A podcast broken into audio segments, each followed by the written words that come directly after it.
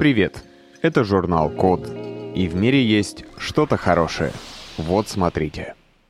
Сделали компьютерную модель, которая предсказывает преступление. Кажется, что-то подобное уже было в каком-то фильме. Или какой-то книге. Но о них чуть позже. Эта разработка вполне реальная. Занимались ей ученые из Чикагского университета из США. И это совершенно точно не совпадение, так как Чикаго печально знаменит высоким уровнем преступности. В частности, в городе совершается много убийств. Просто чтобы вы понимали, насколько много, давайте сравним официальную статистику по количеству убийств в Чикаго и в Москве. С 2010 года у нас в столице количество убийств на 100 тысяч населения колебалось от 10 до менее чем двух случаев. В тот же самый период в Чикаго этот показатель в более удачные годы не опускался ниже 15, а в самые кровопролитные достигал 30 случаев на 100 тысяч населения. Отчасти это связано с тем, что в Чикаго исторически было много уличных банд. Например, именно в этом городе жил и работал легендарный мафиози Аль Капоне. В общем, там действительно довольно опасно. Впрочем, это не значит, что на всех без исключения улицах Чикаго шансы получить пулю одинаково высоки. Как и везде, есть более и менее опасные районы. Причем это не какое-то секретное знание. Жители любого города прекрасно знают, где не стоит гулять в одиночку после захода солнца. Впрочем, целенаправленно собирать подробную статистику полиция США стала лишь в 80-х годах прошлого века. Изначально в карты районов Нью-Йорка просто втыкали булавки. Причем у этой практики есть, если так можно выразиться, имя и фамилия.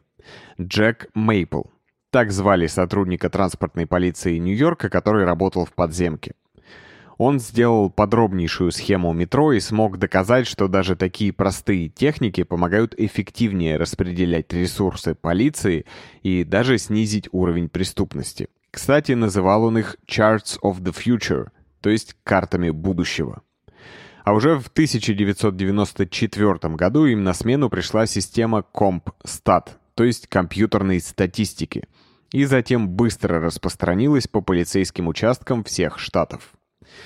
Вот как раз на данных этой системы и тренировали новую компьютерную модель.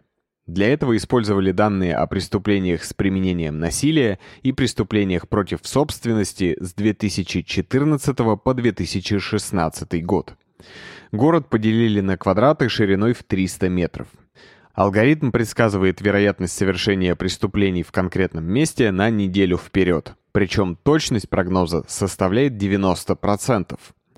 Затем программу проверили еще в семи крупных городах США, где она показала подобные неплохие результаты. И в общем новость, конечно, классная. Такие программы как минимум смогут помочь более эффективно распределять имеющиеся у полиции ресурсы для патрулирования города, и за счет этого, возможно, даже смогут предотвратить некоторые преступления. Но, как всегда в реальной жизни, не все так просто – Любая, даже самая гениальная компьютерная модель, предсказывающая будущее, хороша настолько, насколько точны данные, на которых ее обучали. И вполне возможно, например, что в более респектабельных районах города какие-то преступления остались неучтенными, просто потому что их там не искали. Вспоминается поговорка, что если единственный инструмент у вас в руках молоток, все вокруг начинает напоминать гвоздь. И, к слову, о книге и фильме, который я упоминал в самом начале. Конечно, это 1984 Джорджа Оруэлла с пресловутыми мыслепреступлениями и особое мнение. Кстати, название фильма на английском Minority Report, что, конечно, переводится как «особое мнение» или «мнение меньшинства». Но в контексте предвзятости полиции в США слово «меньшинство» начинает играть новыми оттенками.